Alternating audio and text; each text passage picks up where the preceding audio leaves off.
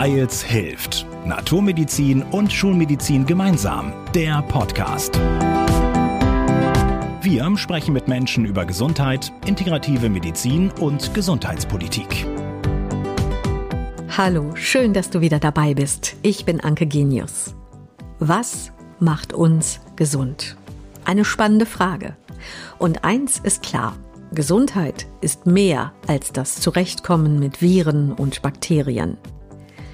Professor Dr. Dr. Christian Schubert ist Arzt, Psychologe und Psychotherapeut. Und er ist Leiter des Labors für Psychoneuroimmunologie an der Uni Innsbruck. Er hat auch schon mehrere Bücher geschrieben und ich spreche mit ihm unter anderem über sein Buch Was uns krank macht, was uns heilt Aufbruch in eine neue Medizin. Und ich habe ganz viele Fragen an ihn, freue mich auf das Gespräch. Ich wünsche dir viel Spaß beim Zuhören. Herr Professor Schubert, ich freue mich riesig, dass es hier klappt und wir uns hören können zu diesem Podcast. Ich freue mich auch. Danke ja. für die Einladung. Ja, schön, dass Sie Lust haben. Ihr aktuelles Buch heißt ja nun was uns krank macht, was uns heilt. Aufbruch in eine neue Medizin. Was macht uns denn krank?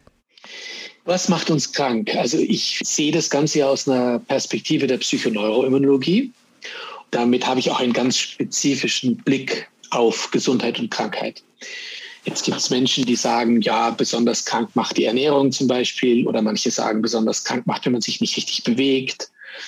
Und wir als Psychoneurologen sagen natürlich, uns macht vor allem krank, was uns stresst.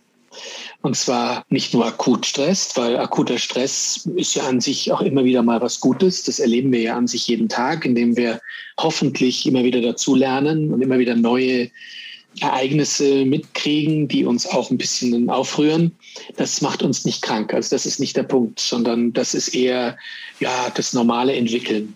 Was uns aber krank macht, ist, wenn wir dauerhaft in Dinge eingewoben sind, emotional, von denen wir oftmals wissen, dass uns das zu nahe geht, dass uns das zu stark belastet. Das können Bereiche sein in ganz unterschiedlichen Lebensbereichen, zum Beispiel natürlich im Beruf, das ist klar, aber ich bin jemand, der selten den Beruf in den Mittelpunkt stellt, weil ich glaube, der Beruf das ist doch etwas, das ist schon ein bisschen weit weg von dem, was so richtig heftig uns ans Herz gehen kann, nämlich die Beziehungen, die uns sehr, sehr wert sind. Und so Arbeitskollegen oder Chefs oder so weiter, die können uns schon berühren und belasten. Aber das, was uns wirklich nahe geht, sind doch die Menschen, die wir lieben, die wir lieb haben, die in unserer Nähe sind, von denen wir kommen, unsere Eltern, wo wir hingehen, unsere Kinder, unsere Beziehungspartner, Freunde, denke ich, aber da wird schon ein bisschen weiter weg. Ja? Also man kann sich das ja ungefähr denken. Es sind diese ganz nahen Beziehungen, die können einen richtig krank machen, wenn da chronische Belastungen sind. Und die sind aber hoch individuell. Also das könnte ich jetzt gar nicht beantworten, weil jeder für sich muss das sehen. Wer ist denn das? Wer mich besonders belastet und was für ein Thema ist es? Klingt sehr spannend, darauf werden wir auch gleich noch näher eingehen. Nun haben Sie schon angesprochen, das Gebiet der Psychoneuroimmunologie. Ein ganz langes Wort. Scrabble-Fans würden wahrscheinlich sagen, wow, das ist es, das nehme ich. Psychoneuroimmunologie, kurz PNI, ein Teilbereich der Psychosomatik. Was verbirgt sich denn ganz genau dahinter? Also wenn wir das Wort mal so aufteilen. Genau, wenn wir das Wort mal so aufteilen, dann steckt es ja eigentlich schon drinnen, aber ehrlich gesagt steckt nicht alles drin kann es ja auch nicht, weil es ist ein sehr komplexes Forschungsgebiet und das kann so ein Name nicht ausdrücken. Aber das, was mit dem sich die Psychoneuroimmunologen am allermeisten bis dato auseinandergesetzt haben, war in der Tat der Einfluss von Psyche auf das Immunsystem. Und man nimmt an, dass dieser Weg über das Nervensystem läuft. Ja, also das heißt, wir nehmen etwas wahr von außen, wir sind in eine Beziehungsstörung eingewickelt und die ist mal wieder aktiv, ja, und wir streiten uns und das läuft dann über die Wahrnehmung des Nervensystems bis hinunter, sage ich jetzt mal, in die Peripherie in unsere Körperperipherie ins Immunsystem. Und das Immunsystem wiederum ist die Frontlinie zwischen Außen und Innen, zwischen Gesundheit und Krankheit und muss sich ja mit so allerhand herumschlagen. Das können Mikroben sein, also Viren, Bakterien, Pilze, Parasiten. Aber natürlich können das auch Wundheilungen sein, Wunden, die wir haben, wo wir das Immunsystem natürlich brauchen, damit das alles wieder in Ordnung geht. So, das ist die eine Wirkrichtung, ja, von P nach I. Aber das sehr, sehr Spannende ist, dass wir auch eine Wirkrichtung von I nach P haben. Also das heißt, wenn das Immunsystem aktiviert wird, und das wird es zum Beispiel, wenn wir eine Infektion durchmachen, ich denke gerade an eine SARS-CoV-2-Infektion, dann spüren wir das ja, dass wir infiziert sind. Das heißt, wir merken, uh, die einen ein bisschen schneller, die anderen ein bisschen langsamer. Da geht in uns was vor und ich fühle mich müde und erschöpft und irgendwie fühle ich mich ein bisschen krank. Und das macht das Immunsystem mit uns. Also das Immunsystem sendet sogenannte Zytokine, das sind Proteine, aus. Und diese Proteine gehen doch direkt in unser Hirn und verändern da unsere Psyche, damit wir uns im Krankheitsfall auch krank verhalten. Denn es ist wichtig, dass wir ins Bett gehen und nicht jetzt anfangen herumzutoben und Sport zu machen, ins Büro zu gehen oder ich weiß nicht was, Energie herumzuschleudern, die wir eigentlich brauchen für den Abwehrprozess. Also das Immunsystem ist super clever und wir sollten es auch unbedingt wahrhaben und es als gut empfinden, dass wir es haben und dass es uns so hilft, wieder gesund zu werden. Heißt das denn, jetzt mal ganz vereinfacht gesagt, gute, gesunde, stressarme, stressfrei gibt's ja nicht, aber stressarme Beziehungen helfen uns, ein gesundes Immunsystem zu haben, wohingegen ungesunde Beziehungen schädlich sind für unsere Gesundheit? Ja, das würde ich unbedingt so sagen. Absolut. Natürlich muss man, und die, die, das Schwierige in der Geschichte, die Sie gerade gesagt haben, ist, an was machen wir das fest? Ja, genau. Gute, gesunde Beziehungen haben. Ja, das werden wahrscheinlich viele sagen. Und wenn dann jemand von außen drauf guckt, der wird sagen, ja, wie hält denn der das mit der Frau aus? Oder wie hält die denn das mit dem Mann aus? Ja, das hört man ja so oft. Ja. Und wenn man dann aber selber so in sich geht, sagt man sich, naja, es geht doch, oder? Es passt doch alles. Also, wer hat recht? Hat der Außenstehende recht oder hat der Mensch, der da betroffen ist, recht?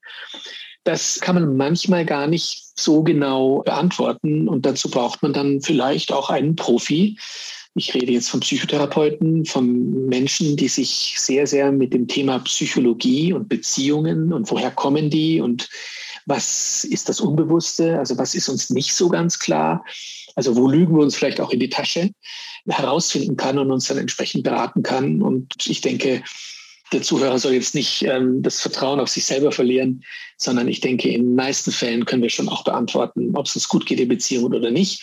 Und Sie haben völlig recht, denen, denen es gut geht und die sich gut fühlen und die Freude haben und glücklich sind mit ihren Beziehungen, die haben auch eine recht hohe Wahrscheinlichkeit, dass sie gesund bleiben. Sie machen ja zahlreiche Studien an Ihrem Labor für Psychoneuroimmunologie an der Universität Innsbruck. Vielleicht können Sie mal so ein, zwei Fallbeispiele nennen, woran das Ganze auch deutlicher wird. Also wie jemand kränker ist oder wird durch ungesunde Beziehungen, was Sie so untersucht haben, oder vielleicht durch sogar die Lebenserwartung verringert und was uns gesunden lässt. Also vielleicht kann man das mal so an so einem Beispiel konkret machen. Ja, das kann ich gerne. Also ein Beispiel. Wir machen eine ganz besondere Forschung in Innsbruck. Also wir haben etwas Neues entwickelt, weil wir der Meinung sind, dass die Forschung, die normalerweise durchgeführt wird, die zum sogenannten Goldstandard der medizinischen Forschung gehört, dass die nicht den Menschen in seiner Gesamtheit richtig abbilden kann. Um es vielleicht zu verdeutlichen, das sind Studien, die durchgeführt werden, normalerweise, wo möglichst viele, viele Menschen untersucht werden und dann wird gemittelt. Dann werden Mittelwerte gebildet und es wird geguckt sozusagen, ob Unterschiede bestehen zwischen der einen Gruppe und der anderen Gruppe, zum Beispiel in Bezug auf eine bestimmte Fragestellung. Da gehe ich jetzt gar nicht näher darauf ein. Ich möchte damit nur sagen, dass wir uns von diesen Gruppenforschungen, also von diesen Mitteln über mehrere Menschen verabschiedet haben und auf den Einzelfall uns konzentrieren. Also das heißt, wir untersuchen einzelne Menschen in ihrem Alltag und möchten da herausfinden, wie Stressoren, aber auch angenehme, wohltuende Ereignisse mit dem Immunsystem und anderen biochemischen Faktoren über die Zeit zusammenhängen. Und das ist eine ziemlich komplexe Fragestellung. Das ist nicht so leicht beantwortbar. Vor allem wollen wir auch wissen, nicht nur, ob das Psychische was mit dem Immunsystem macht, sondern, wie ich es eingangs auch gesagt habe, ob wir im Alltag sogar Hinweise dafür finden, dass das Immunsystem etwas mit der Psyche macht. Also das, was eigentlich die Psychoneurologie ausmacht, da geben wir jetzt den ganzen Raum, indem wir unsere Patientinnen bitten, über einen relativ langen Zeitraum von einem sogar bis zu zwei Monaten in zwölf Stunden Abständen ihren gesamten Haaren zusammen. Das klingt jetzt zunächst mal sicher ziemlich überraschend. Das darf doch wohl nicht wahr sein. Was machen die denn in Innsbruck? Wir machen das deswegen, weil wir in diesen Harnproben, die in der Zeit gesammelt wurden, also immer von 8 Uhr Früh bis 8 Uhr abends, von 8 Uhr abends bis 8 Uhr Früh, Zeitreihen bilden können. Das heißt, wenn man das die ganze Zeit tut, über einen Monat oder zwei Monate, dann haben wir Zeitreihen, also Zeitpunkte in der Reihe, die über 50 bis 100 Messzeitpunkte gehen, also eine richtig lange Zeitreihe. Und diese biochemische Zeitreihe, die ist relativ variabel. Da gehen die Werte mal hoch, da gehen sie mal runter, wieder hoch und wieder runter. Und wir möchten wissen, ob diese Variabilität dieser Zeitreihe, ob die nicht durch psychische Ereignisse getriggert wird und hervorgerufen wird. Und deswegen bitten wir unsere Probanden parallel dazu auch Fragebögen zu beantworten, immer um 8 Uhr in der Früh und um 8 Uhr Abend. Und dann kommen sie einmal zu uns in die Klinik da werden sie dann genauestens untersucht, psychologisch in Interviews. Also normalerweise sind sie daheim die ganze Zeit, aber einmal in der Woche sehen wir sie. Und da werden sie genauestens interviewt und da kriegen wir dann raus, was sie wirklich belastet hat in der vergangenen Woche und was sehr wohltuend und angenehm war. Und dann haben wir am Ende Zeitreihen aus drei verschiedenen Spektren. Einerseits aus der Beziehungswelt, dann aus der Psychologie, also die Gefühle, die sie da haben, und bis hinunter in den Haaren auch in die Körperebene. Und das können wir dann mit Zeitreihen Statistik in Verbindung bringen und die Fragen beantworten, die ich gerade vorhin aufgeworfen habe. Und da hat zum Beispiel eine Brustkrebspatientin mit uns gearbeitet über 28 Tage, also insgesamt 57 12-Stunden-Einheiten. So lang war die Zeitreihe. Und die hat während der Studie interessanterweise für sich selber, ohne dass wir es wussten, komplementär- und alternativmedizinische Techniken an sich verwendet. Also Shinshinjutsu, Tai Chi, energetisches Heilen. Sie hat gesungen, Chor gesungen, Klavier gespielt. Und diese Techniken hat sie deswegen verwendet, zwar relativ regelmäßig, so alle drei, zwölf Stunden Einheiten, weil sie keinen Krebsrückfall erleiden möchte. Sie hat vor fünf Jahren ihre Krebsdiagnose bekommen und hat seitdem angefangen, das tagtäglich zu machen, was ich gerade gesagt habe. Und wir hatten die tolle Chance, diese Interventionen, das, was sie da gemacht hat, alle zwölf Stunden, in eine Zeitreihe zu bringen und sie mit der Immunologie in Verbindung zu bringen. Und in der Tat konnten wir zeigen, dass wenn immer sie diese Sachen gemacht hat, wie gesagt, Jinjinjutsu, Tai Chi, energetische Seilen, Physiotherapie, Musik, dass dann ihre Entzündung in ihrem Blut, Haaren sank. Und Entzündung ist eigentlich Krebsaktivität. Also das heißt, wenn jemand Krebs hat oder gehabt hat, dann sollte er tunlichst Entzündungsanstiege vermeiden, weil Entzündung immer auch ganz nah am Krebsgeschehen ist.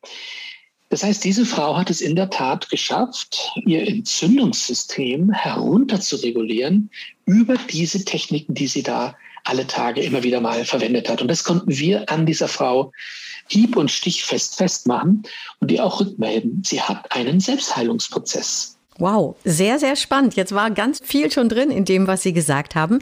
Können mhm. Sie auch konkret sagen oder daraus Schlüsse ziehen, wie viel Entspannung, also ich merke schon, es sollte idealerweise täglich sein, aber wie lang so eine Entspannungsmöglichkeit für den einen Max Yoga, für den anderen Meditation oder Tai Chi oder Shinjin Jutsu oder was auch immer es sein mag, sein wie viel Zeit das sein sollte. Also reicht eine halbe Stunde oder sollte es morgens und abends eine halbe Stunde sein? Können Sie das ungefähr festmachen? Also erstens mal glaube ich, dass diese Fragen höchst individuell sind. Ich glaube, das muss jeder für sich beantworten und in sich horchen. Und wenn es einem gut tut, dann sind wir schon auf der guten Ebene und Seite. Ich denke, wir wissen es ja aus der Bewegung heraus. Da gibt es ja sehr, sehr viel Forschung auch. Und die zeigt, dass wenn wir zum Beispiel dreimal die Woche 50 Minuten lang moderates Training machen, körperliche Bewegung, dann ist das das, was eigentlich empfohlen wird, so über alle Menschen hinweg. Und auch da muss jeder für sich eigentlich seinen Weg finden, wann er sich gut fühlt. Am Anfang ist das einfach ganz, ganz schwer nur zu erreichen. Ich kenne das selber von mir. Ich habe jetzt mal wieder angefangen zu joggen nach dieser Covid-Zeit, wo man so wenig getan hat. Und ich habe gemerkt, ich brauche einfach echt ein, zwei Wochen, bis ich so in den Rhythmus reinkomme, wo ich mich dann plötzlich doch wohlfühle und das Gefühl habe, eigentlich will ich es ja gar nicht mehr missen. Am Anfang habe ich mir gedacht, grauenhaft, ich konnte mir es gar nicht absparen, die Zeit. Ich habe überhaupt keine Lust gehabt zu laufen. Und dann so mit der Zeit habe ich gemerkt, Mensch, da passiert ja was mit mir. Ich wachse da in etwas hinein. Und dann denke ich, dann werden auch die Zeiten länger. Ich denke, man soll sich nicht überlasten und nicht unterfordern, so eine Mitte finden. Und das ist eine sehr, sehr persönliche Geschichte. Da muss jeder seinen Weg finden. Aber wir wissen, wie unglaublich gesund das ist, diese immer wiederkehrenden Riten, Rituale, Strukturen, die man in seinen Alltag einbaut. Und das kann körperliche Bewegung bei einer Person sein. Das kann eine Meditation bei einer anderen Person sein. Das kann Shinjinjutsu und Tai Chi. Jeder für sich sollte aber auch jeden Fall etwas tun, das den Parasympathikus zum Beispiel aktiviert. Wir wissen das aus der Meditation, dass da eben ganz, ganz viel Gutes getan wird, entzündungshemmendes, indem wir diese Kampftechniken, komplementär alternativmedizinischen Techniken verwenden. Den Parasympathikus aktivieren, unseren Entspannungsnerv sozusagen, Nerv. ne? Ja, der uns wohlfühlen lässt. Ich habe auch gerade so, als Sie das erzählt haben von Ihrer Probandin, überlegt, wie finden Sie eigentlich Ihre Probanden? Also da muss ja jemand schon echt viel Zeit haben. Im Arbeitsprozess ist das ja echt schwer möglich morgens um acht bis abends um acht. Also in der Nacht kann man vielleicht noch den Urin gut auffangen, aber so bei der Arbeit und die Aufzeichnung, das ist ja schon aufwendig. Es ist spannend, ja. Teil dieser Studie dann zu sein. Wie finden Sie Ihre Menschen? Und Sie untersuchen ja auch Gesunde, also auch Menschen, die vielleicht im Arbeitsleben stehen, nicht nur Rentner sind. Wie finden Sie die? Ja, das ist eine sehr, sehr gute Frage und die ist auch sehr aktuell bei uns weil wir ein sehr, sehr großes Projekt gerade durchführen mit der BKK in München, also der Betriebskrankenkasse, mit dem Landesverband dort. Das ist ein ganz großes äh, Projekt, das von Berlin aus finanziert wird, vom Innovationsfonds in Berlin. Und uns geht es darum, rheumatoide Arthritis-Patientinnen zu untersuchen. Und da ist es in der Tat völlig richtig, wie Sie sagen, es ist nicht so leicht, Patientinnen zu finden, die diese Studie mitmachen. Andererseits aber denke ich, wenn die das machen und wenn sie dann auch entsprechend informiert werden, wie sowas geht und was man da alles machen muss, dann läuft das auch. Und wir haben sehr, sehr gute Erfahrungen gemacht. Es schaut aufwendig aus. Es ist auch aufwendig. Aber die Patientinnen machen das gerne, weil sie im Fokus stehen unseres Interesses. Sie müssen sich vorstellen, wenn Sie einfach bei einer Studie mitmachen und da machen Sie einen Fragebogen, den Sie ausfüllen und den geben Sie dann ab und dann steht eine Nummer drauf, Ihre Nummer nämlich, und Sie sind völlig anonymisiert in einem Forschungsprojekt, dann ist das was ganz was anderes wie bei uns, wo es nur einen Menschen gibt, den wir ein bis zwei Monate lang uns höchst interessiert sind an dessen Leben. Und wir melden dann zurück, was haben wir denn rausgefunden? Und wir können diese Menschen dann durch das, was wir gefunden haben, an ihnen vielleicht auch ihre Lebenssituation verbessern und mehr wohltuende Ereignisse schaffen. Das beantwortet nicht die Frage, wie finden wir die? Wir finden sie natürlich über Ärzte. Also die Schnittstelle sind die Ärzte, sind in dem Fall die vermittelten Rheumatologen, die sprechen die Patientin an, ob sie Lust haben, an diesem Projekt teilzunehmen und ein paar Einzelfallstudien mitzumachen. Wir haben schon einige wieder auch durchgeführt und haben den Eindruck, dass es schon funktioniert. Aber es ist was, vor allem die Fragebögen. Also da muss man ein bisschen aufpassen. Sie haben völlig recht. Wenn jemand im Alltag eingebunden ist in Arbeitsprozesse, dann mag er zwar noch den Hahn sammeln, aber wenn am Anfang eine halbe Stunde Fragebögen ausfüllen ist in der Früh, dann ist das belastend und wir müssen uns ein bisschen auch anpassen an die Welt dieser Menschen. Zehn Minuten, 15 Minuten würde reichen. Wir sind aber so ehrgeizig, dass wir ganz, ganz viele Fragen überstellen und da müssen wir ein bisschen uns auch bremsen. Können Sie sich vorstellen? Ja, das glaube ich, dass Sie da auch ganz viele Fragen haben. Und auf der anderen Seite ist es ja auch für den Proband oder die Probandin sehr, sehr spannend, also nicht nur im Fokus zu stehen, sondern auch viel über sich selber zu erfahren dabei. Ne? Das ist ja eine intensive Zeit der Selbstbeobachtung, der Selbstreflexion. Also das ist ja auch was ganz Bereicherndes auf jeden Fall. Ja, eigentlich auch schon Therapie. Mhm. Also wir haben manchmal genau. den Eindruck, ja. dass Menschen, die mit uns das machen, die gehen richtig durch sowas durch, wo sie eine starke Selbsterkenntnis auch schaffen. Ja, glaube ich sofort. Haben Sie vielleicht auch noch ein Fallbeispiel? Sie haben ja sowohl erkrankte Probanden wie auch gesunde, die Sie auch suchen. Ich weiß nicht, zum Vergleich oder auch für Ihre Erkenntnisse. Da haben Sie in Ihrem Buch auch ein Beispiel, was ich ganz spannend finde. Vielleicht können Sie dazu auch noch mal was sagen. Mir fällt jetzt spontan eine gesunde Probandin ein, die eine Studentin, eine Biologie-Doktorandin ist, die vor vielen Jahren die Studie mit uns mitgemacht hat, die das 63 Tage lang mitgemacht hat, also richtig viel, 126 Zeitpunkte, 12 Stunden Abstände, also richtig viel, da kann man dann richtig viel Statistik machen Und bei der haben wir sehen können, dass sie ganz besonders positiv reagiert hat auf Ereignisse, die sie gefordert haben, die mit Leistung in Verbindung standen, aber nicht mit Überforderung. Also wo wir sehr schön den Unterschied sehen konnten, die hat von sich aus immer wieder Dinge gemacht im Leben, wo sie sich herausgefordert gefühlt hat, wo sie sich weiterentwickeln konnte. Und wir haben diese Ereignisse identifiziert und herausgearbeitet mit ihr in den Interviews und haben die dann mit dem Immunsystem und dem, dem Hormonsystem in Verbindung gestellt und haben gesehen, hoppla, hochinteressant, das nennen wir Eustress, was die macht. Also nicht Distress, Belastung, sondern eher etwas Positives, wo man ja, sich Gutes tut, wo man gesund wird oder gesund bleiben kann. Und das waren so diese leistungsbezogenen Ereignisse. Mag nicht bei jeder Person sein, aber wir konnten sehen, dass die Biologie da sehr positiv darauf reagiert. Also ich denke, um wirklich die biologischen Entwicklungen richtig interpretieren zu können, müssen wir die Ereignisse finden bei Menschen, die für sie individuell die belastenden oder positiven Ereignisse sind. Das kann man nicht über die Menschen hinweg verallgemeinern, sondern man muss wirklich gucken, was ist das, was dich wirklich berührt, was dich wirklich emotional bedeutsam berührt. Und das kann im Negativen sein oder im Positiven. Wenn wir die Dinge herausgefunden haben, dann erst werden wir herausfinden, wie die Biologie funktioniert. Also man merkt an ihrer Art darüber zu erzählen so richtig, das ist ihr absolutes Herzensgebiet und das ja schon seit ganz vielen Jahren, Jahrzehnten. Und zwar zu einem Zeitpunkt, wo man noch gar nicht so über die Psychoneuroimmunologie gesprochen hat. Wie kam diese Herzensverbindung und dass Sie genau darüber jetzt mehr wissen wollen?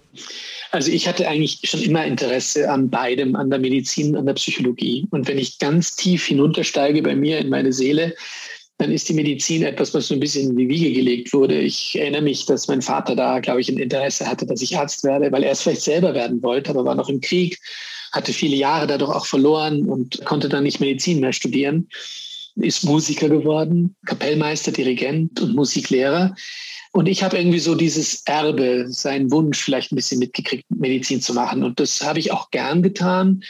Habe aber auch sehr schnell das Gefühl gehabt, auch schon in den letzten Schuljahren, dass mich Psychologie sehr interessiert. Und so habe ich in Innsbruck Medizin studieren begonnen aber habe auch sehr schnell Psychologie studieren begonnen, also ein Doppelstudium, weil da mein Interesse sehr stark war an der Psychologie. Und damit habe ich eigentlich den für mich persönlichen Volltreffer gelandet, weil die Rechnung sollte aufgehen, dass ich zunehmend in der Medizin den Eindruck hatte, dass da was schiefläuft und dass die Medizin zu stark auf den Körper guckt, zu stark auf die Maschine Mensch und das Psychische, das Soziale, die Biografie von Menschen, die Kultur, die Gesellschaft, in der wir leben, nicht ausreichend wahrnimmt und in den medizinischen Prozess einwebt, also in die Diagnostik und in die Therapie von Menschen und auch nicht in die Prävention. Also dieses sehr, sehr technische Wesen der Medizin, das halte ich für wirklich falsch für chronische Erkrankungen zum Beispiel, Autoimmunerkrankungen, Krebserkrankungen, Herz-Kreislauf-Erkrankungen ist das für mich der falsche Ansatz. Da erwarte ich mir in Zukunft eine neue Medizin, die ganzheitlich orientiert ist und die den Menschen in seiner Gesamtheit sieht und sogar, wenn ich ganz frech und provokant sein darf, dann würde ich sogar sagen, die sozialen Beziehungen sind es, die uns krank machen. Also das heißt, die Kultur macht uns krank, die Gesellschaft macht uns krank. Wenn wir es uns nicht mehr leisten können, ins Bett zu gehen. Ich hatte vorhin darüber geredet, dass das Immunsystem das ja eigentlich möchte, wenn wir krank sind. Stellen Sie sich vor, Sie haben eine virale Infektion und Sie sind tief verschuldet Sie haben einen Beruf, eine selbstständige Tätigkeit, wo Sie genau wissen und viele Zuhörer da draußen wissen ganz genau, von was ich rede. Wenn man krank wird, dann mag man gut versichert sein. Denn wenn man das nicht ist und in der Schuldenfalle hängt und ganz, ganz viel Geld der Bank zahlen muss, dann überlegt man sich dreimal, dass man daheim bleibt und ins Bett geht und seine Krankheit auskuriert. Und viele wissen, was sie dann machen, nämlich sie nehmen dann ein Antiphlogistikum, also ein Mittel, das dieses Gefühl des Krankseins wegmacht, aber die Infektion bleibt. Und man geht dann in den Job, ist hochinfektiös, steckt die anderen an, fühlt sich aber selber dabei eigentlich nicht schlecht, weil man ja immerhin ein Mittel genommen hat, das einem das Krankheitsgefühl wegmacht. Und das ist für mich ein wunderbares Beispiel für die Gesellschaft macht uns krank. Ja? Eine Kultur, die darauf ausgerichtet ist, Geld zu verdienen, Geld zu verdienen, Geld zu verdienen, Wachstum, Wachstum, Wachstum um jeden Preis. Das ist nicht mehr menschlich. Und da denke ich, da müssen wir ansetzen. Eine Veränderung der Kultur wird auch eine Veränderung der Medizin bedeuten. Wir werden uns in der Medizin dann dem Menschen in seiner Ganzheit viel leichter auch widmen können. Das ist natürlich jetzt ein ganz riesiges Paket. Ich hätte sonst auch gefragt, was könnte sich oder sollte sich im Gesundheitssystem ändern? Was kann denn der Einzelne tun? um sozusagen aufzubrechen in eine neue Gesellschaft?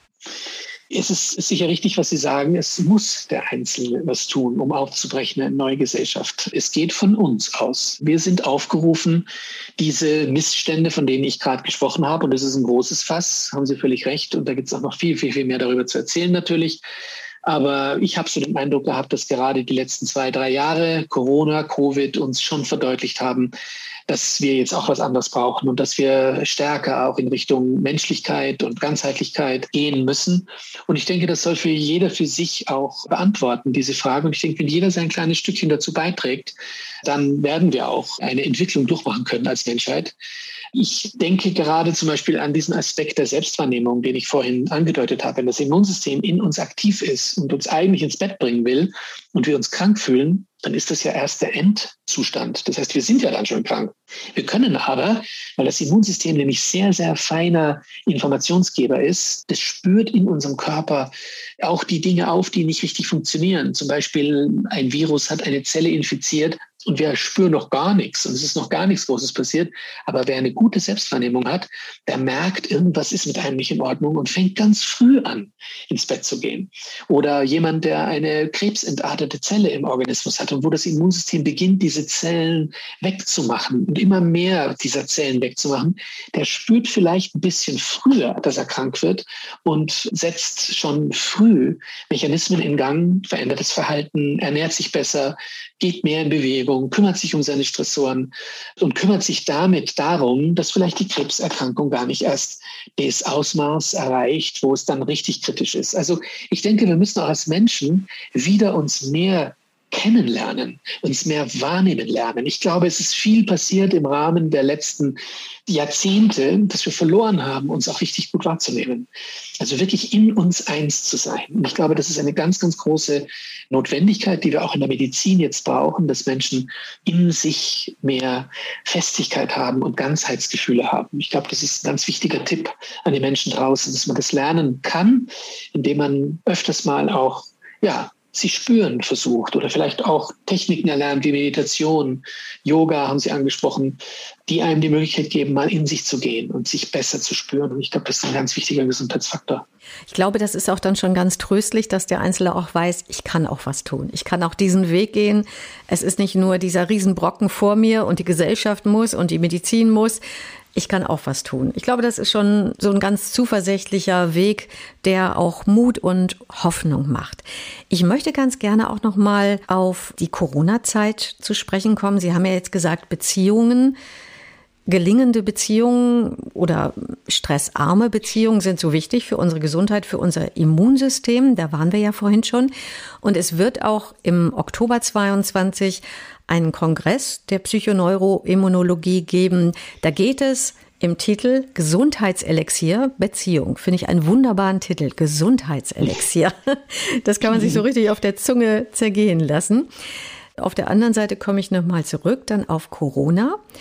Wenn wir jetzt an die Abstandsregeln denken, an die Masken, an die Zeit des Lockdowns, an die Zeit der Kontaktbeschränkungen, was hat das denn aus psychoneuroimmunologischer Sicht mit uns gemacht? Das ist eine sehr, sehr gute Frage. Also wir haben in Innsbruck ja diesen Kongress zwischen 7. und 9. Oktober 2022 im Kongresshaus in Innsbruck. Psychoneuronologie im Lauf des Lebens, Gesundheitselixier-Beziehung. Und da lade ich die Zuhörer gerne ein, die Zuhörerinnen und Zuhörer, vor allem jene aus der Gesundheitsbranche natürlich, die so nahe dran sind am Menschen im Zusammenhang mit ihrer beruflichen Situation. So. Das ist das eine. Gesundheitselixier-Beziehung heißt nichts anderes, als dass soziale Beziehungen letzten Endes das Aller, Allerwichtigste sind in unserem Leben, sowohl im positiven wie im negativen Sinn. Also sie können uns krank machen, sie können uns, ja, auch ins Grab bringen. Sie können aber auch dafür sorgen, dass wir ganz, ganz lange leben und vital leben und mit Freude und Glück leben. Der Grund dafür ist, je nachdem, wie wir auf die Welt gekommen sind. Wenn wir in gute, sichere Bindungen, in warmherzige, emotionale Eltern hineingeboren werden, dann haben wir schon ganz gute Karten, auch gesund zu bleiben und lange zu leben. Und jene, die das nicht erfahren haben, traurigerweise nicht erfahren haben, die haben zumindest die Möglichkeit, therapeutisch viel, viel zu tun. Wir haben ein sehr, sehr gutes psychotherapeutisches System, das diesen Menschen auch helfen kann. Man muss es halt tun. Und wir brauchen eine Medizin, die einem das auch empfiehlt leider haben wir die noch nicht genug. So, jetzt zu Ihrer Frage Corona. Ich habe mich in den letzten zwei bis drei Jahren sehr mit dem Thema auseinandergesetzt. Mein aktuellstes Buch heißt Stresstest Corona, warum wir eine neue Medizin brauchen. Und da ist mir besonders aufgefallen in den letzten zwei bis drei Jahren, dass die Maßnahmen, die gesetzt wurden, am Menschen oft vorbeigegangen sind. Und ganz besonders zum Beispiel diese Lockdown oder Schulschließungen, die haben nicht richtig darauf geachtet, auf den Menschen im Gesamten. Die haben sich halt gedacht, na ja, wir müssen jetzt dafür sorgen, dass die Menschen sich nicht infizieren. Das heißt, sie müssen auf Abstand gehen. Und das hat auch jeder gut verstanden. Wenn ich Hygiene betreibe, mir die Hände dauernd wasche und Masken anhabe, mich schütze und auch auf Distanz gehe, dann ist das ja eine Milchmädchenrechnung. Dann funktioniert das. Ja, dann werden wir uns auch vom Virus auf Distanz halten können. Maschinenmäßig gesehen, richtig. Wenn wir Maschinen wären und keine Menschen, ist das auch völlig richtig. Das Problem ist, wir sind Menschen.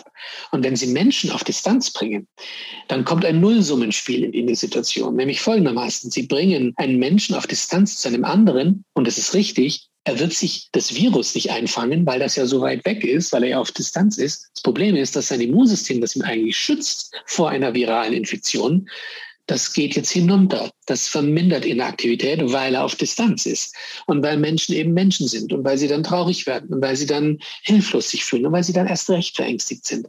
Das heißt, es braucht dann doch am Ende des Tages die große Frage, müssen wir den Menschen auseinanderbringen? Oder bringen wir ihn nicht auseinander und kümmern uns mehr darum, dass sein Immunsystem gestärkt ist? Und ich würde eher dafür plädieren, dass wir lernen aus dieser Covid-Pandemie, dass wir eigentlich lernen, das Wichtigste ist, dass wir den Menschen in seinem Immunsystem stärken. Und wir ihm von Anfang an hätten auch raten müssen, Mensch, ihr müsst aufpassen, ihr müsst gucken, ist er infiziert? Dann bitte haltet euch auf Distanz. Wenn er aber nicht infiziert ausschaut und er kein Aspirin genommen hat, weil das würde ihn nämlich so ausschauen lassen, als ob er gesund ist, obwohl er infiziert ist, dann ist es in Ordnung und dann können wir auch Kontakt haben zueinander. Und dann ist es sogar gut, dass wir Kontakt haben zueinander, weil wir dann unser Immunsystem wenn wir denn gute Beziehungen haben zu den Menschen, mit denen wir in Kontakt sind, aufpassen, dann tun wir auch was Gutes fürs Immunsystem. Es kann natürlich auch sein, dass manchmal der Kontakt schlecht ist und wir eigentlich den Kontakt meiden sollten, aber nicht wegen dem Virus, sondern weil diese Person uns nicht gut tut und deswegen unser Immunsystem in den Keller geht. Also ganz wichtig, an allererster Stelle für mich in einer Pandemie das Immunsystem der Menschen stärken. Professor Schubert, was bedeutet denn das für den künftigen Umgang mit Corona, was uns ja durchaus noch eine Zeit begleiten wird? Ja, und vor allem mit einer relativ hohen Wahrscheinlichkeit begleiten wird mit Mutanten von SARS-CoV-2, die nicht mehr so gefährlich sind wie die Alpha, Beta oder auch Delta-Variante ja, der vergangenen Zeit. Also das heißt, wir haben es in Zukunft mit ja, einer jetzt doch auch Erkältungserkrankungen zu tun. Davon bin ich überzeugt. Und Omikron hat es ja auch schon gezeigt, dass das viel, viel weniger ist als die Urvariante. Darf ich da noch mal konkret nachfragen? Das heißt, Sie Gerne. machen uns Mut, dass die folgenden Varianten also nicht mehr so einen schweren Verlauf nach sich ziehen werden. Ja, also alles, was die Virologie in diesem Zusammenhang weiß, ist, dass die höhere Wahrscheinlichkeit die ist, dass diese Mutanten zwar infektiöser sind, also das heißt, wir werden uns leichter anstecken mit dem Virus, das ist richtig, aber die sind weniger pathogen und virulent. Also das heißt, es ist so, dass sie weniger schlimme Krankheiten machen. Also das ist eine gute Nachricht. Und um da auch ähm, entsprechend gewappnet dann zu sein, bedeutet das, dass wir ein gutes Immunsystem haben, weil dann werden wir noch viel weniger Krankheit erleben. Ne? Und dieses gute Immunsystem, das können wir durchaus durch die auch jetzt in der Sendung ja angedeuteten Faktoren erreichen. Wir wissen dass ja durchaus, dass es gute Vitamine gibt, die unser Immunsystem stärken. Im Vordergrund steht da Vitamin D, C, A. Wir wissen, dass es bestimmte Ernährungsbestandteile sind oder Ernährungsaspekte, die die Zuhörer besser wissen als ich. Wenn es um ballastreiche Nahrung geht, wenn es um faserreiche geht, um vitaminreiche, also Gemüse und die ganzen Aspekte, die in den Medien ja auch immer wieder rauf und runter gebetet werden. Dann natürlich die körperliche Bewegung, das moderate Training. Ich deute das ja schon an, so ungefähr wie ein guter Kollege von mir, guter Bekannter, der Herr Krüger, Krüger in Gießen, Sportinstitut leitet der dort an der Universität. Der meint eben dreimal die Woche 50 Minuten, moderates Training, da kann man schon ganz schön viel machen. Also da steigert sich die Stimmung, da steigern sich die positiven Bereiche unseres psychischen Lebens und wir können unsere negativen verringern, wie Depression, Ängste, aber auch Wut wenn wir uns ausreichend bewegen. Und dann natürlich das Allerwichtigste für meine Begriffe eben diese Auseinandersetzung mit der eigenen Biografie, mit den Dingen, die uns durchaus auch stressen im Alltag, uns die Möglichkeit geben, auch mit mehr Wohlbefinden durch das Leben zu gehen. Das sind alles Aspekte. Entweder können wir das selber, indem wir uns bemühen und schauen, wie wir eine bessere Psychohygiene betreiben. Ja, es ist nämlich interessant. Es gibt auch Hygienemaßnahmen im psychologischen Bereich, sich eben mit Menschen treffen, die man mag, wo man sich freut, mit denen Kontakt zu haben. Das ist eine psychohygienische Maßnahme. Oder mit denen, mit denen man nicht so gut kann, die einfach mal außen vor lassen und sich schützen vor den anderen. Das ist auch ein Immunsystem übrigens, ein psychisches Immunsystem. Die Menschen von sich zu weisen, von denen man das Gefühl hat, nein, die tun mir nicht gut. Ja, die werden mein Immunsystem eher schaden. Also brauche ich mit denen auch keinen Kontakt haben. Ich wende mich denen zu, wo ich mich wohlfühle und wo es mir gut geht. Also das sind alles so Aspekte. Und wer das gut kann, Gratulation. Und wer es aber nicht kann und das Gefühl hat, was redet der denn da? Der redet, als ob das alles so leicht wäre. Ich kann das nicht. Ich kann nicht differenzieren, wer gut und schlecht ist. Und überhaupt leide ich schrecklich und mir geht es sowieso ganz dreckig. Und da sind doch solche oberflächlichen Ratschläge von Schubert nicht angebracht dem gebe ich recht. Dann muss man aber in die Therapie gehen. Denn dann scheint man an einer Grenze in seinem Leben gekommen zu sein, wo diese Dinge nicht mehr veränderbar sind und wo man so depressiv ist und so krank, so psychisch krank, dass man Hilfe braucht. Und ich plädiere sehr dafür, dass man sie sich dann auch bitte nimmt, weil dann helfen seichte, oberflächliche Ratschläge nichts mehr.